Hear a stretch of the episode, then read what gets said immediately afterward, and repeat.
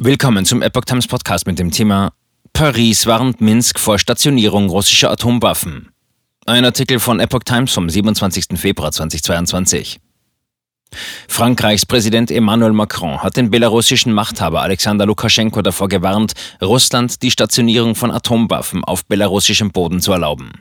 In einem Telefonat der beiden Staatsmänner forderte Macron Lukaschenko auf, so schnell wie möglich den Abzug der russischen Truppen von seinem Boden zu veranlassen.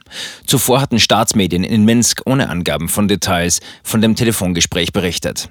Wie es aus dem Élysée weiter hieß, bat Macron den belarussischen Machthaber bei der Durchführung humanitärer Hilfsaktionen für die Ukraine mit der internationalen Gemeinschaft zusammenzuarbeiten.